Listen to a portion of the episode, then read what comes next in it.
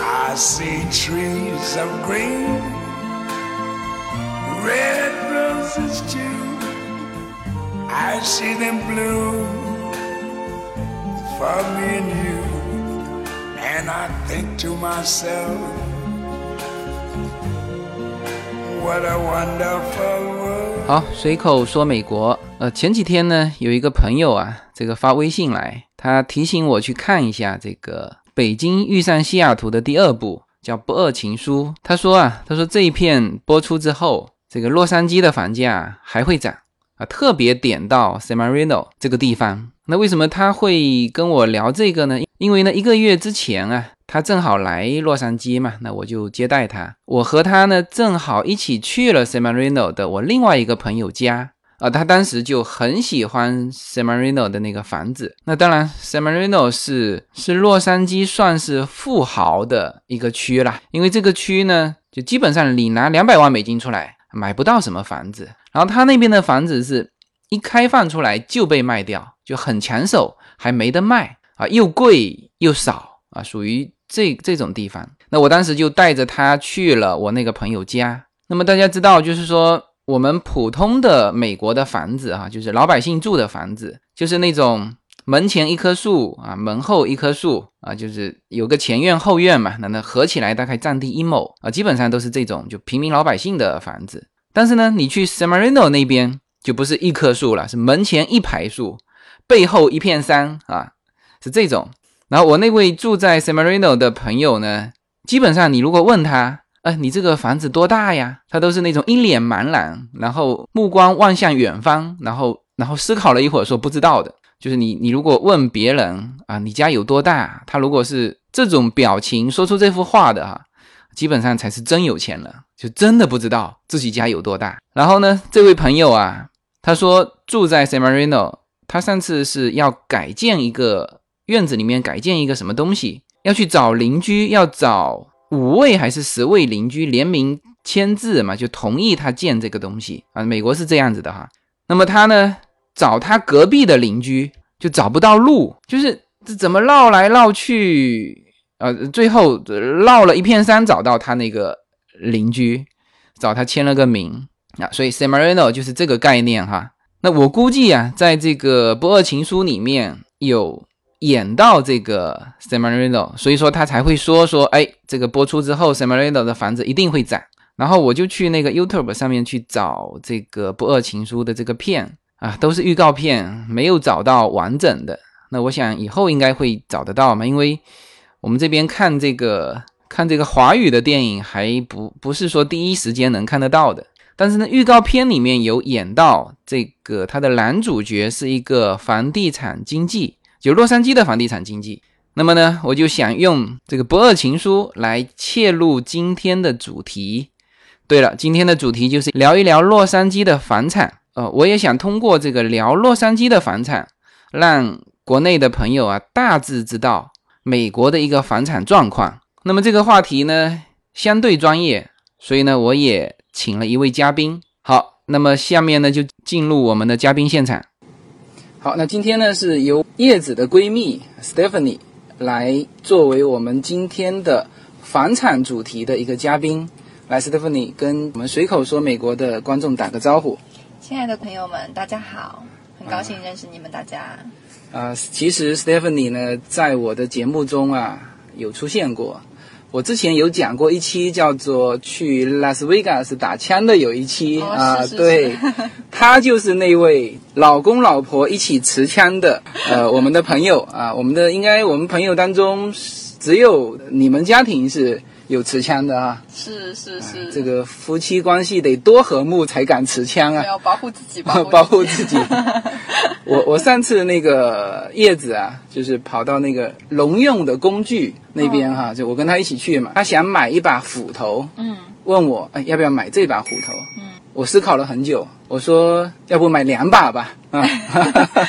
你一把我一把嘛，对对对对对再签上名，嗯 不要拿错。对，OK，好，我们回到这个今天的主题哈，我们知道 Stephanie 是呃我们的房产经济，那么在美国这边呢，呃，房产经济是持证上岗的啊，这个跟我们国内呃大不一样，是有 license 的对，有 license。那我听说你好像好多 license 哦，对我除了房地产，还有一个贷款的执照。贷款的执照，，对，没错，呃，因为这样我就可以帮助在这边的住户，然后办理他们买房的贷款，就变成一条龙服务这样子。呃那么呃，国内你知道也有一个职业叫做房产中介，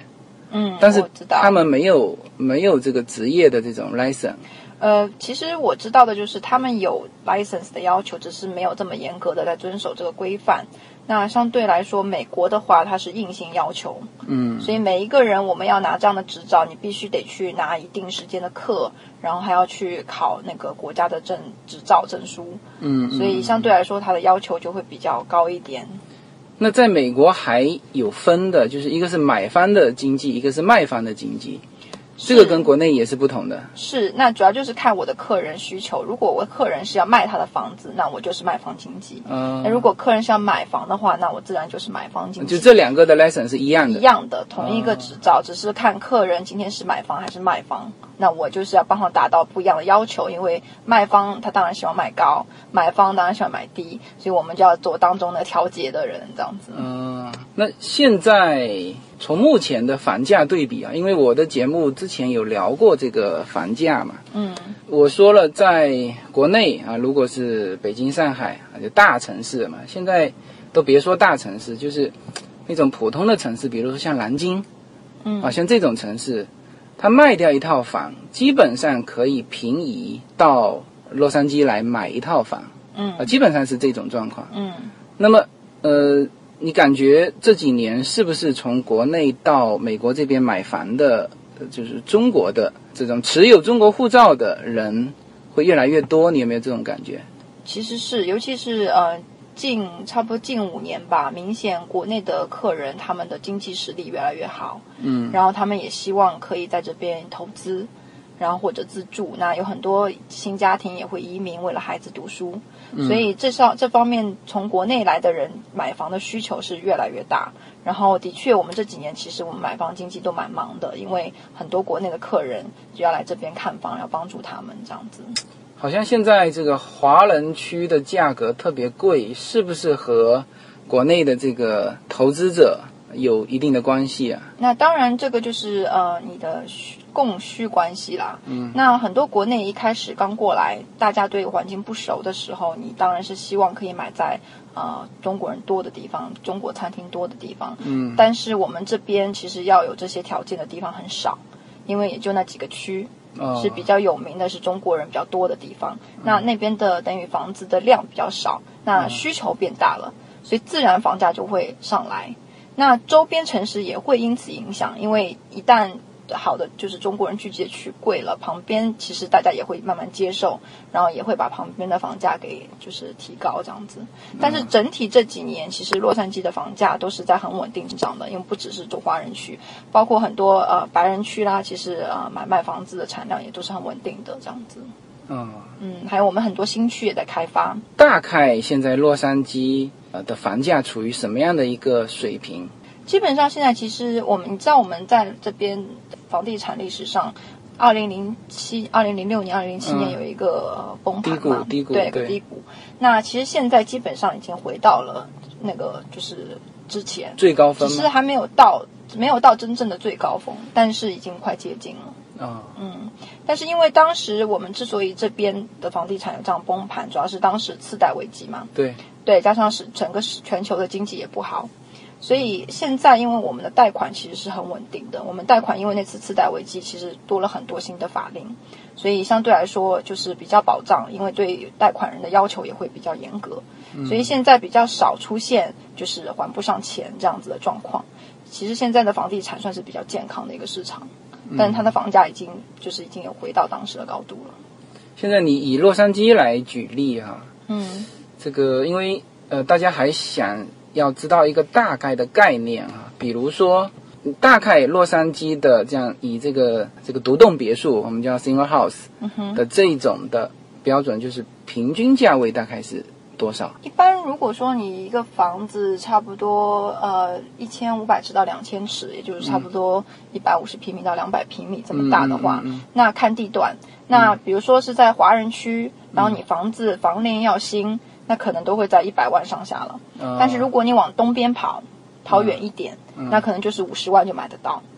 呃会差距这么大，对，会差距这么大。那那东边的房子，除了这个位置偏以外，它的学区啊，它的配套设施能跟得上吗？配套设施都跟得上，因为我们这边城市发展，它在盖一个新的城市的时候，肯定会有超市，然后会有呃 shopping center 那些都会跟进。主要就是说，因为那边都是属于呃老美比较多，嗯，因为一般都是外国人会先去这些新的地方，所以相对来说，能够提供给华人的服务会比较少，就是比如说中国人餐厅就会比较少，几乎可能都没有。所以很多呃买在那边的华人朋友也会跑到我们，比如说现在这边像罗兰港啊，或者圣盖博谷啊这些比较华人多的地方来吃饭，也是比较常见的。但相对来说，那边的房价的确是便宜，因为你可能买一个两千年以后非常漂亮的房子，就也就五十万左右而已。那么也就是说，洛杉矶的房价大概根据还是看地段了，就是说根据它的地段不同，基本上是 single house 是五十万到一百万之间，可以对，这么说吗可？以这么说。嗯，那如果说像比如说大家比较有名的华人要好学区，呃，比方说 Arcadia，嗯，呃，那边可能你同样的房子 San Marino，你可嗯能两百万可能都有点吃惊，你可能要买到三百万你才看买才能买到自己看得上眼的。嗯嗯，那两百多万也可能都是可能五几年的房子，嗯就比较旧、比较小。 I see skies of blue and clouds of white. The bright, blessed day, the dark, sacred night. And I think to myself, what a wonderful world. 洛杉矶的房价在美国来说算高吗？在对整个美国来说不算高，因为比纽约、比旧金山、呃湾区那边，我们这边不算高。嗯， 对，我今天上午有一个朋友，他那个是做那个开度假村的，嗯他就说到一个地方底特律，嗯嗯，就底特律这个地方，因为国内太出名了，对，汽车制造城嘛，这个不仅是汽车制造城，当时崩盘的时候，嗯国内很多的这个这个媒体啊，嗯就因为你知道中国人啊特别喜欢，呃，就美国人有一些什么负面的东西，呃嗯特特别喜欢拿来说嘛，嗯嗯那当时底特律是最负面的。嗯，就一块钱的房子，很多说这个这个什么，呃，好像极其便宜的房子，呃，底特律。然后他就说到现在底特律呢是属于什么呢？叫做现金购买的低点，嗯啊，就是大概一个 single house 就五万左右嗯，啊。那那底特律的这种的房产。在美国来说，应该也是就这个城市的房产，在美国来说是属于很多有这种城市吗？还是应该说，其实我们这边跟中国也是一样，你有也是有所谓的一线城市嘛。嗯嗯然后，那像底特律本身，它就不是属于一个特别有名的大城市，因为比起嗯嗯嗯啊洛杉矶，比起旧金山，它真的也没有那么多的工作机会。嗯嗯那很多那边的人也都，其实那边也比较往外撤可能往啊，对那边主要就是它它的金融贸易区其实很小嘛，嗯然后大部分的人在那边都是还是以畜牧业为主，嗯就像我们所谓的农村啊、乡下那样子的感觉，然后他们也住在那种很荒的地方，嗯对，所以基本上那边的，就是需求没那么大，嗯所以自然它的房子也便宜，而且因为它地大，嗯嗯嗯嗯地大，那它自然价值就会低。嗯我们洛杉矶、旧金山为什么它的房子房价会起得来，就是因为它地小。其实比起很多别的州、别的大、别的城嗯市，我们其实不算大城市，但是它的就是我们的非常就是非常的人口密密度，其实相对来说比起像底特律是高的，嗯嗯嗯所以自然我们这边的地也是比较值钱。那我们一开始是从从西边慢慢发往东发展嘛，嗯所以到现在，我们罗兰港其实也就在洛杉矶来说还是偏东一点了。但嗯是十年前这边也很荒，可是十年后你看这边这么繁荣，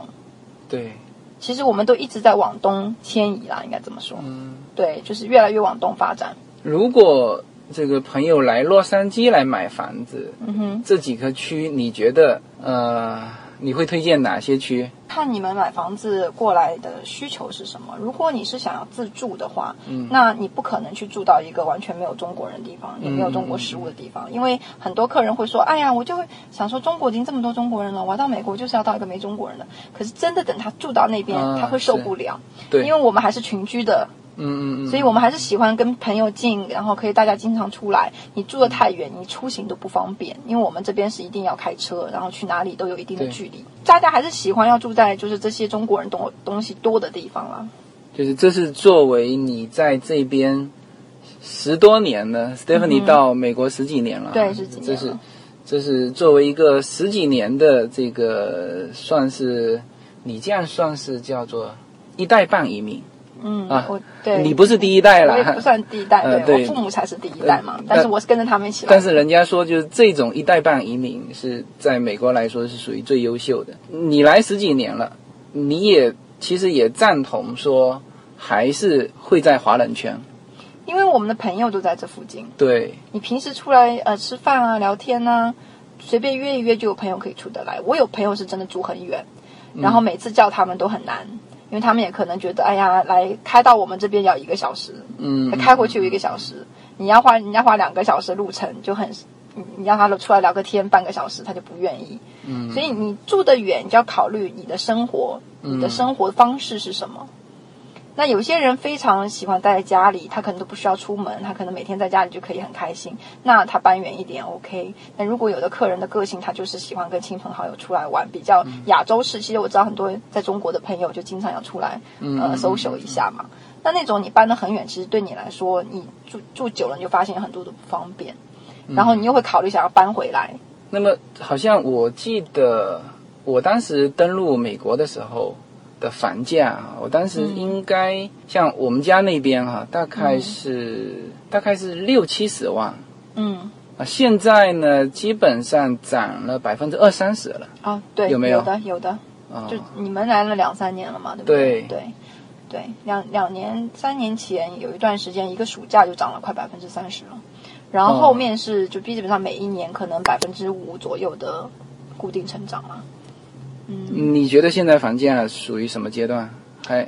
还会继续再上升还是？因为这个就好像分析股票一样，嗯嗯嗯你很难知道说什么时候是最高点，那什么时候又是最低点。嗯但是我我的我的认知就是，基本上房地产还是比较保本，也是一个比较保守的投资，因为你拉长十年、十五年看，你的买的房子，第一它肯定是抵通通货膨胀率，嗯嗯嗯所以你的钱总是在那里。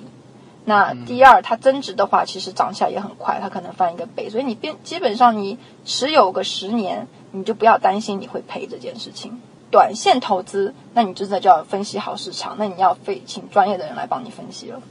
嗯对，可能你一两年叫转手卖，那你就真的要好好考虑。在美国有这种专门做房产投资的人吗？因为这这个我知道在中国是很多的，嗯哼，在中国很多就是呃买完立刻卖，在对美国有吗？我们那种叫 flip，就是、嗯就是你把一个破房子以比较低的价钱买进来之后，你把啊它那个翻重新装新翻新装潢，嗯然后你可能拿到市场上增加个百分之五十，但是你成本可能只只只有百分之十二十，你就赚赚当当当中的但是差他价必须翻新一下，还是说有人就买新房炒新房，有这样子的吗？也是有，但是就是看时机，哦因为都有风险。嗯，对你新房，你买新房炒新房，你就要看它那个它那个现在新房那个区块有没有那么大的，我们叫 demand，就是有有没有那么大的需求量。嗯嗯，那如果有这么大的需求量，那是有赚。我们以前也是也是有一段时间房地产非常好的时候，嗯，那基本上你都是有赚。但是你要知道，房地产好的时候，你不管做什么，你都赚的。那如果你要在低谷的时候去淘那些比较破旧房子，然后在市场好的时候把它拿出来卖，也是有这样的做法。嗯但是那种你叫资金非常足够，因为你毕竟要付很多开销，嗯嗯，你可能这一两年市场不好，你都要候在手上，嗯然后你要付他的房地产税，等到他时机好，你再拿出来卖。好了，那我们现在开始进入这个这一期最重要的一个环节，就是在美国买房子啊需要注意哪些？我现在身边就有很多朋友啊，他们因为一个是考虑到人民币贬值嘛，嗯他们也希望说把自己的资产做一个分流，嗯。比如说拿出，比如他们在国内好几套房子，嗯啊，一种是他手上有现金，嗯但是呢不愿意再买国内的房子了，嗯，啊、因为太高了嘛，嗯，所以这一部分现金想分流。还有一种就是，他们觉得国内的房产涨到一定的程度了，嗯，然后呢就想什么呢？想这个卖掉一套，嗯然后呢以美元计价的固定资产，也就是说美国的房产再买一套，啊，就是很多这种需求啊。那么这些人，当然他持有的是中国护照了，嗯哼，他没有美国这边的身份。嗯那这部分人如果在美国这边买房子，就有几个问题哈。第一，能不能买房子？呃，OK，第一个问题能不能买房子？我嗯们这边其实没有规定，所以即使你不是美国公民，没有绿卡，你也是一样可以持中国护照买房子，这是肯定的。嗯，那人要不要来？呃，你基本上你操作实务上，你人可以不来，嗯但是毕竟客人是要放那么大笔钱过来，因为它也不是个小数字，嗯嗯嗯，客人本身能不能第一能不能放心，他都不看到这个东西就买了，嗯嗯。然后第二，说句呃心里话，对于我们我们这边的中介来说，我们嗯也不放心，因为变成我们有很大的责任，哦，因为当中其实很多的检查是需要客人同意的，嗯那有很多细节上的东西是需要客人亲眼看过，因为不然就会很容易有法律纠纷。你不能说，哎，我在图片上看，可是我跑到现场看，发现原来不是跟我想象的一样，我不要这房子了，不可以嘛？你已经买下来了。对这一点就是说，还是提醒我国们内是的强烈建议一定要对人进来，你要知道你买在哪里，大概环境是什么，因为很多东西你一定要亲眼看了，眼见为实嘛。就这里面其实还有一个跟国内大不同的，呃，就是什么呢？呃之前我有讲过一期叫做《在美国买房的几个误区》，呃，那里面讲过，第一，买房子和你的身份无关，就很多中国人受那个。欧洲那边的那个移民政策的影响啊，觉得在这边买房子啊，呃可能是不是对你的移民有帮助？那实际上是是没有关系的。对我是们吧这边不能以买房作为办身份的条件。对，第二呢，在美国持有房屋是有持有成本的，这一点又跟国内的大不同。是，我们知道，大概持有成本主要是几个方面构成啊，一个是房产税嘛，是吧？对房地产税，还有吗？还有什么还有就是你的保险啊，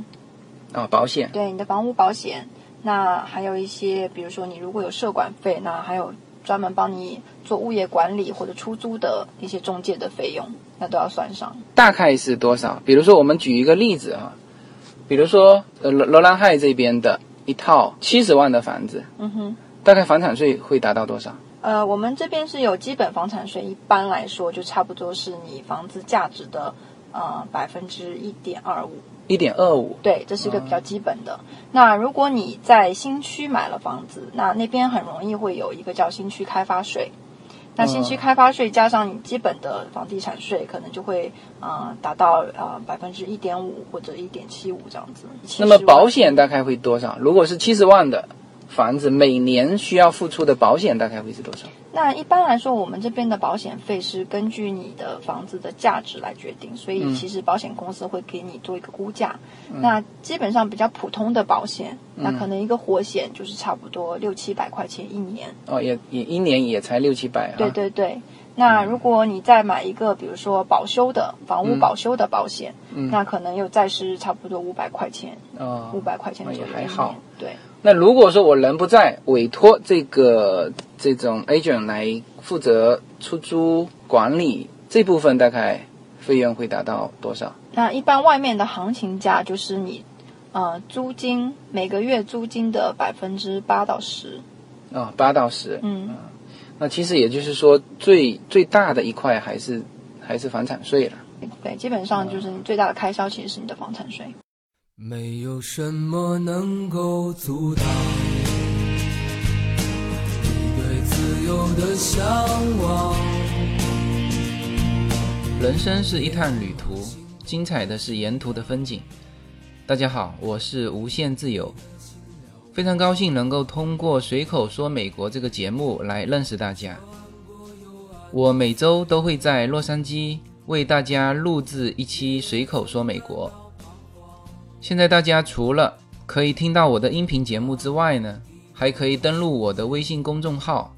我公众号的名称是 L 一二零一零零一一五无限空间，这是一个新移民家庭分享美国生活的点点滴滴的一个个人空间。同时，为了更好的与大家互动，我还开通了与“随口说美国”同名的新浪微博。移动互联网的神奇之处呢，就是可以把同类的人拉得很近，天涯若比邻，世界地球村。让我们享受这个自由连接的世界吧。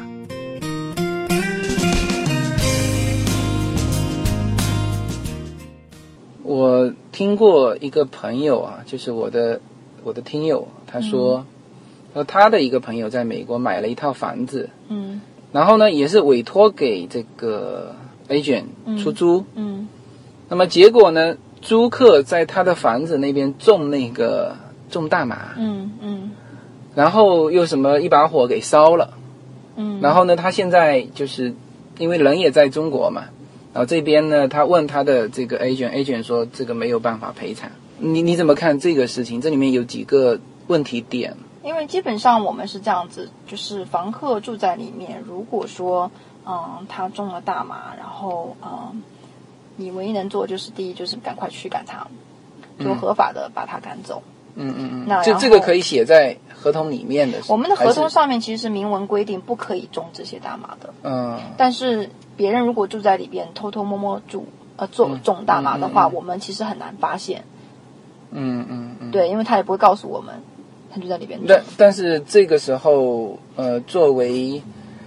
呃这当个然你监管这就个是房屋的，能够进去看这个现场吗？呃，你可以就是呃，给他，比如说我说我要做检查，然后嗯给他一个通知，然后你第二天是可以进去做检查的。嗯对我们也是，呃，我们其实也是会这样子做，定期的会去看一下那个房子里边的主人。如果那个主人感给我们感觉怪怪的，我们就会比较多留意他的一些行为，然后会就是给他个通知，告诉他我们要进去稍微检查一下，或者在维修的时候，你就可以顺便进去看一下，这样子就是做到一个监管的，呃，我们的责任嘛。但是呃，如果实在不行，他真的做了这样的事情，那我们当然一定会采取法律行动，啊、啊、请警察，然后把他驱赶出去。那如果像刚才那个是那个案例里面说的，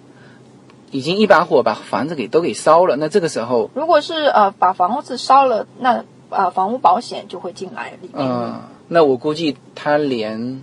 火险都呃除非他买，没有是不买，是？嗯对，因为有很多中国的客人他们不懂，其实我们这边其实照理说你一定要买一个活险，但有很多客人因为他是现金买，嗯嗯现金买的话就没有人硬性要求你一定要买活险，如果你是贷款买，其实呃银行那边是会硬性要求你要买活险嗯的，嗯嗯，那因为你现金买，然后加上如果你的 agent 又没有告诉你，其实你一定最好要有个活险的话，你又没有买，那一旦发生责任就是你自己的事情。对我们这边的房子，基本上都会要买活险，就好像你开车一定要有个车保险一样的道理。所以说就是如果人不常在美国，嗯，你又买了个房产，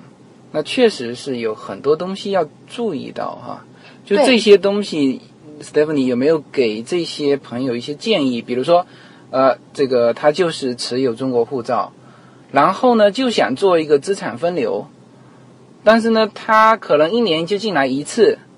呃，嗯比如说他进来的时候，可能租客已经租在里面了，但他也不方便进去怎么检查。嗯，像这种情况，你有什么建议给到他们？一般这种情况就是要找一个真的就是专业的房产经纪，因为房产经纪它毕竟我们是学呃有关很多房地产法律的，嗯嗯。所以我们知道在什么样的情况下做什么样子的处理，那相对来说比客人会更有经验。嗯，那一般如果你请到的房地产经纪是负责任，然后又懂的话，其实客人不用那么担心，因为我们基本上都会帮他就是啊、呃就是处理这些事情。嗯嗯那如果他是长期不在，那他又出租，那就是挑选租客这一块要非常谨慎。那这个是由呃房地产经房地纪产来经纪帮对他会挑帮他嘛？挑选，因为我们会有专业的流程，包括怎么审核租客的信用，嗯，然后调查他哦嗯的工作是不是属实，他的薪水是不是稳定，他能不能有足够的能力负担这个租金。嗯，那这些我都是我们的工作，我们会帮他做调查。对了，好像美国的法律还规定不可以赶租客的是吧？如果说他呃没钱付房租，呃，也是哦不可以赶的。这是个误解，我们可以赶，但是我们要走正常的法律程序来赶，就是你要该给他的通知要给到，嗯，然后呃要给他的时间要给到，时间多久？因为我们这边一般来说，房东给房客通知是六十天，就是你要叫他走之前的六十天就要给他第一份通知了。嗯嗯那除非说他是故意恶意不付钱，那你也要给他三天通知，让他付钱或者走人。这是时三天间，对，这因为这是法律上面它有明文规定的时间，那你一定要遵守这些时间，你才能合法的把他赶走。那我们这边也有专门帮屋主赶客人这样的服务。但是如果他无家可归，他他说我赶出去，我没有地方住，那这种情况下就很难很难让他其走。实怎么说？因为这种碰到这样，因为之前我们审核他的时候是比较严格的。嗯那一般会碰到这种情况，多半也是因为当时审核就是没有经过一个正常的程序审核你的租客，嗯嗯，你可能跟他也没有很清楚他的状况，那你就租给他。一般如果你呃很很就是经过很严格的审核，然后挑选好客人，其实碰到这样的几率概率还是很小的。嗯嗯但如果实在不行，其实就是要赶走他，就是走法律程序也是可以的，只是可能时间会比较久一点，有的时候甚至可能拖到半年或者、哦对或者更久。所以，但是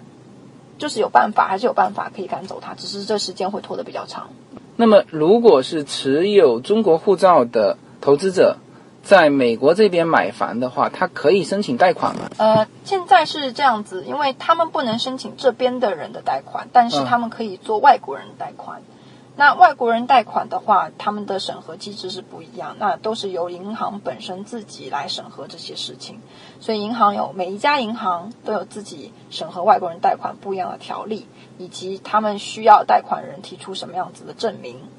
每家银行其实不一样。那那基本上还是跟国内一样，就是说，提供一些收入证明，是吗？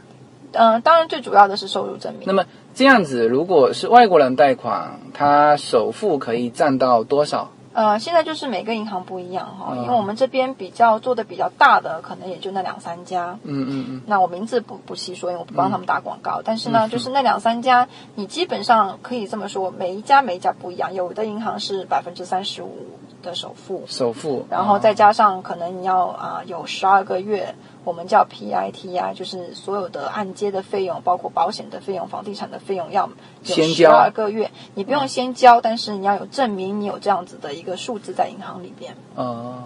对，然后他才会放心，因为他会知道说哦，你下面可以支付至少一年。这样子这个金额，你有这样的足够的实力去支付一年的开销费用，就是你的持有开销这样子。那那有一些银行就可能规定会更严苛一点，它可能会规定你要有五年的那个 PITI，嗯，那也就是说，比如说首付也就是百分之三十五啊，甚至再高一点嘛十，五到百分之四十，四十。但是你其实要准备的金额至少要百分之五十，哦，明它明比较白。嗯安全，可以过得了贷款这一关。那么利率大概会也会比本地人来的高一点，不一会吗定？，呃不一定。哦有的时候，其实外国人贷款，像其实半年多前，嗯、外国人贷款的利率其实是比美国这边当地人的利率要好一点。可是现在，因为外国人贷款，它也开始在呃那个门槛越来越高，嗯所以它利息也越来越高。那我们美国人这边，其实我们当地的利息已经开始在往下降了。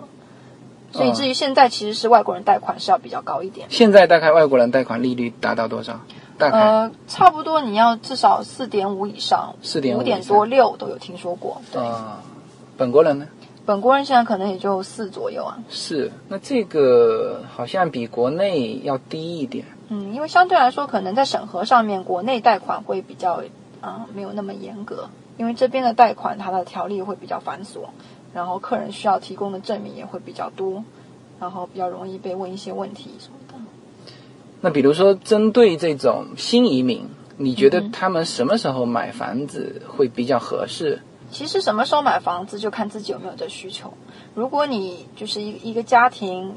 刚来美国，你是可以考虑先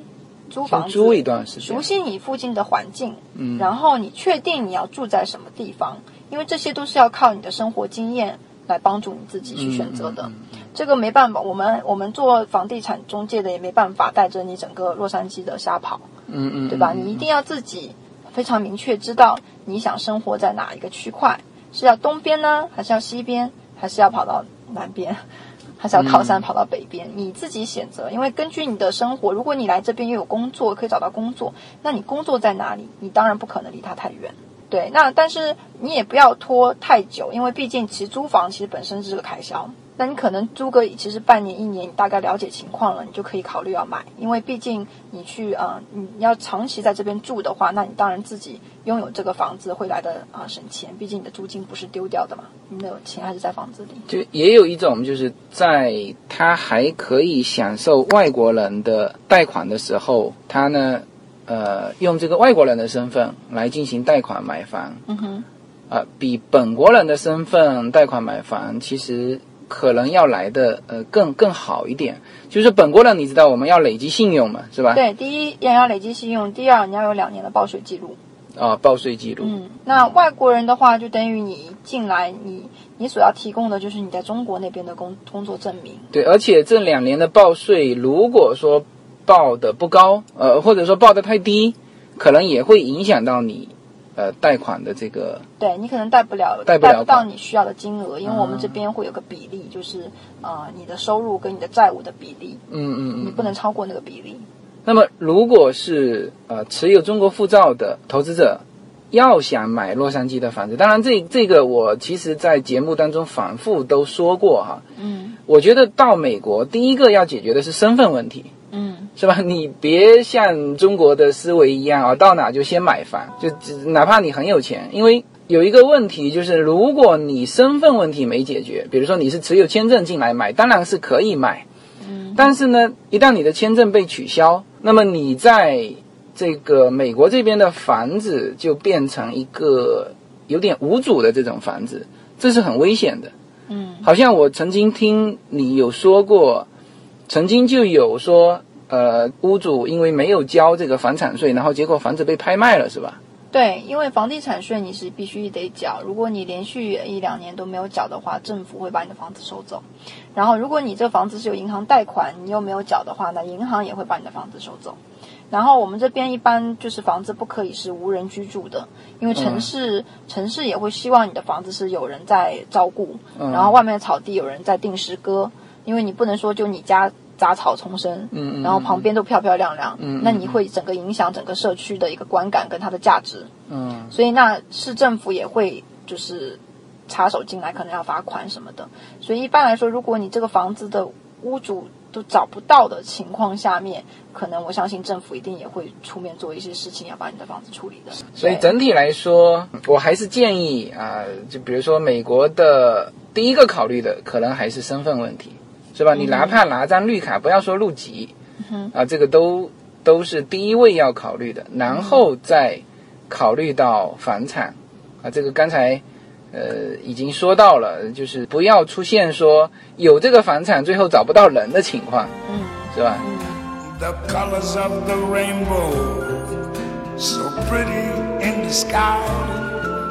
are also on the faces of people going by. I see friends shaking hands, saying, How do you do? They're really saying, 那么好，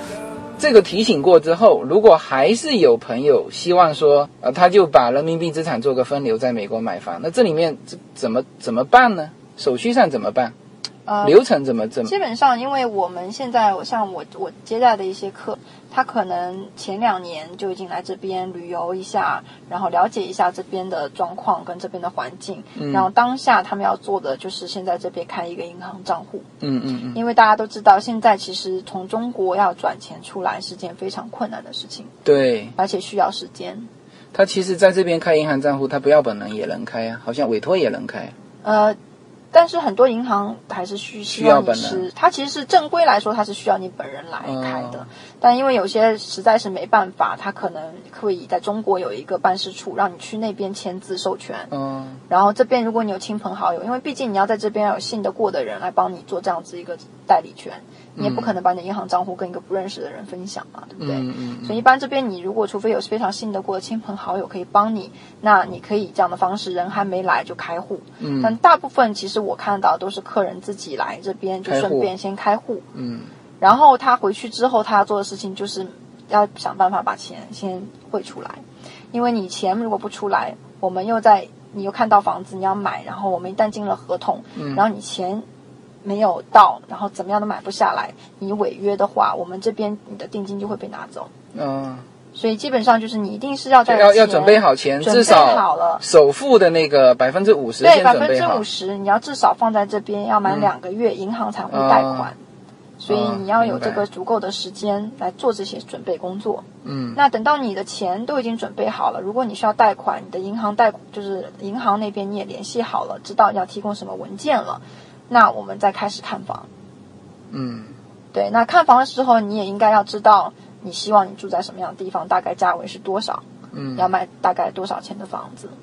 那我们才会非常集中的带你去看那个区块的房源，那这样就会节省所有人的时间，也比较有效率来做这件事情。那么如果他确定了房子成交了，那接下去怎么做？呃，基本上就是你要先有出价嘛，出完价，那呃等于呃卖方那边和卖方的经纪就会跟你可能讨论一些细节问题啊，或者还一下价啊。那等到双方都签字同意了，那我们就会进入 escrow。那 escrow 的中文呢叫代书公司，它其实角色就是一个非常呃中间方，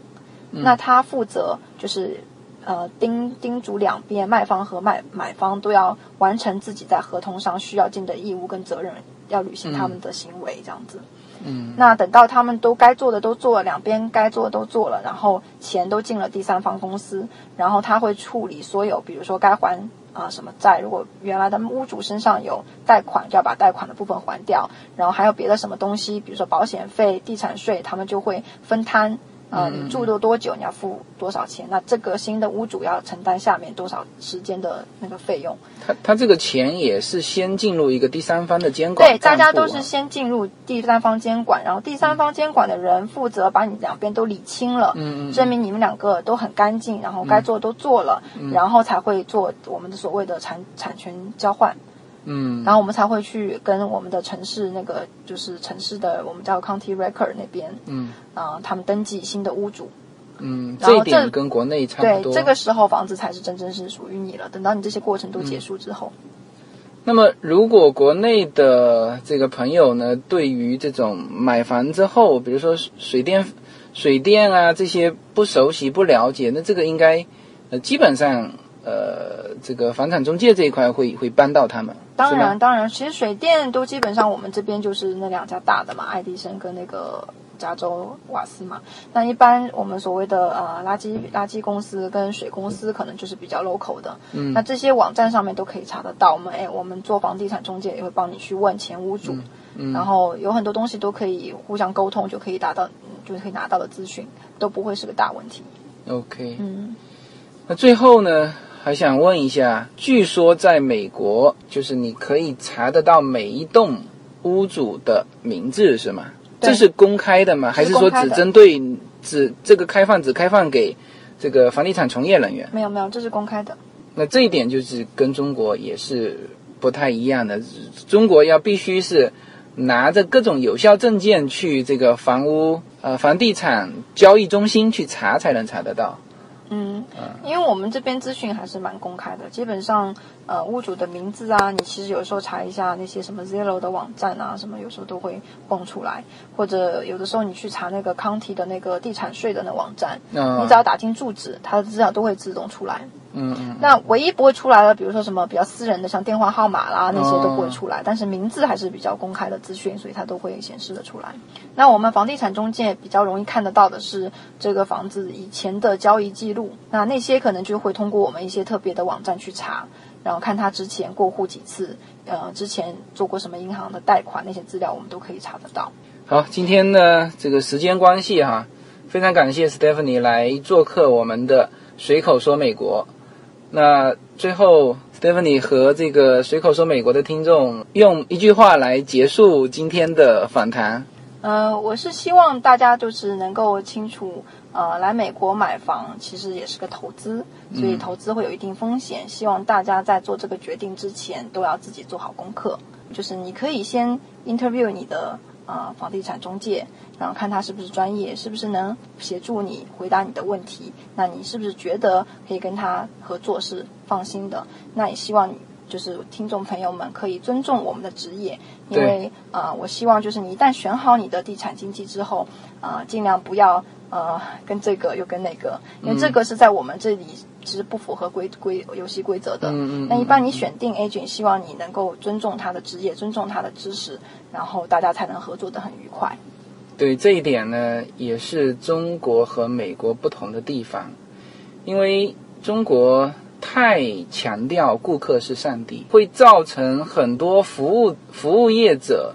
在与顾客的交流当中，感觉处于一种不太对等的状态。特别很多国内来的，那几乎是把房地产中介当成是叫做导游嗯啊、一日游的导游，嗯，然后呢，这个观光一遍，回头他其实还没有做好这种准备，嗯，是吧嗯所以这个也是替这个呃这个行业来提醒这个国内的投资者。OK，时间关系，那这期节目就到这里啊，非常感谢 Stephanie 来参加我们的这个随口说美国啊，谢谢，嗯啊，谢谢大家，谢谢大家，拜谢谢拜。，拜拜。 What a wonderful world. Yes, I think to myself, what a wonderful